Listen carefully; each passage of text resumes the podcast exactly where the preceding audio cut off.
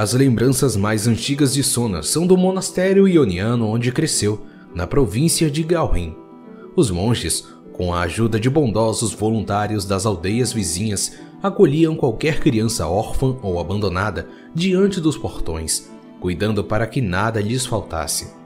Na infância, Sona era tímida e quieta, até ficar óbvio que realmente não conseguia falar.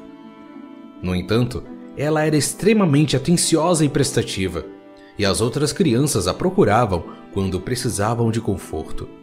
Logo, o sorriso brincalhão de todas elas se restaurava, e Sona descobriu outras formas de se expressar. Ao contrário dos colegas, tinha um único objeto em mãos quando foi encontrada: um curioso instrumento de cordas embalado num estojo simples de madeira.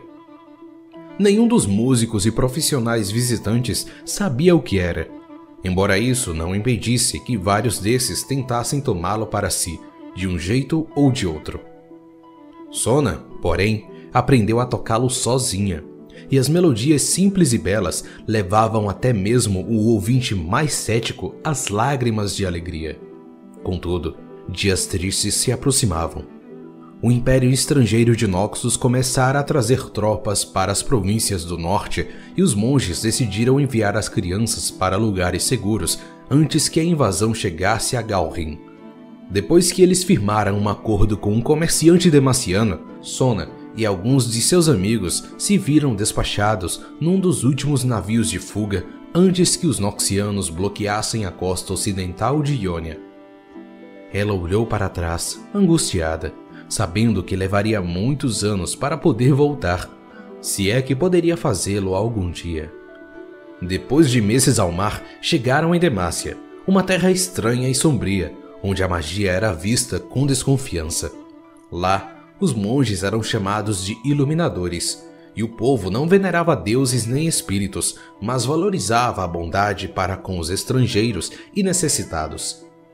Foi assim que a família Buvelli acolheu Sona, Lord Barrett e a sua mulher, Lestara, eram grandes apoiadores da Ordem dos Iluminadores, famosos na grande cidade por serem patronos das artes.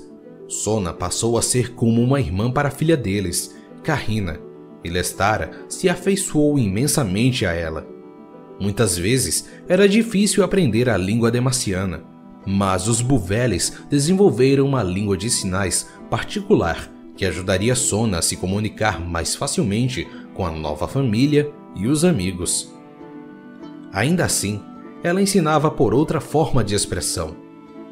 Para demonstrar seu apreço pelos compatriotas adotivos, decidiu usar seu dom para agradá-los e tranquilizá-los, voltando-se para a música como uma paixão revigorada.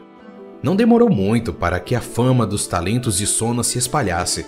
Suas apresentações encantavam o público, levando-o do sofrimento à alegria, do rígido orgulho marcial a uma paz quase extraordinária.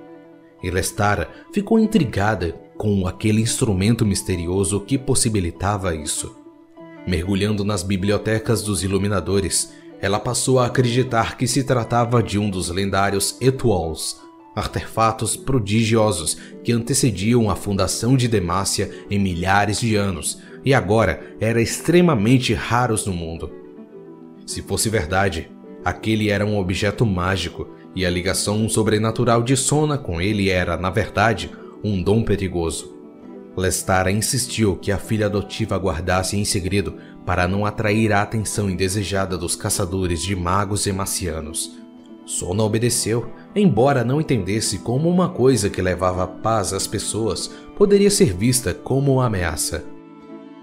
Anos depois, Lord Barrett Buvelle morreu lutando contra Noxus nos Portões do Luto.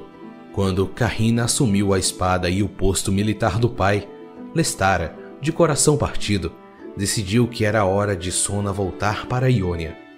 E as duas cancelaram todos os compromissos na corte para fazer essa viagem juntas. No fim da guerra, uma grande restauração estava em andamento nas primeiras terras mas o sofrimento havia transformado o povo. Sona percebeu que lá não havia mais lugar para ela. Despedindo-se de Ionia mais uma vez, ela voltou para Demácia com Lestara. No entanto, a pátria que ela escolheu também enfrentava problemas. Após o assassinato do rei Jarvan III, os caçadores de magos ganharam grande poder e os cidadãos inocentes passaram a ser perseguidos por qualquer ligação, verdadeira ou real, com a magia. Como filha de duas culturas, Sona se vê cada vez mais em conflito com os aliados políticos de sua família. Com seu atual nas mãos, hoje ela usa suas melodias não só para oferecer conforto, mas para defender o certo e o justo.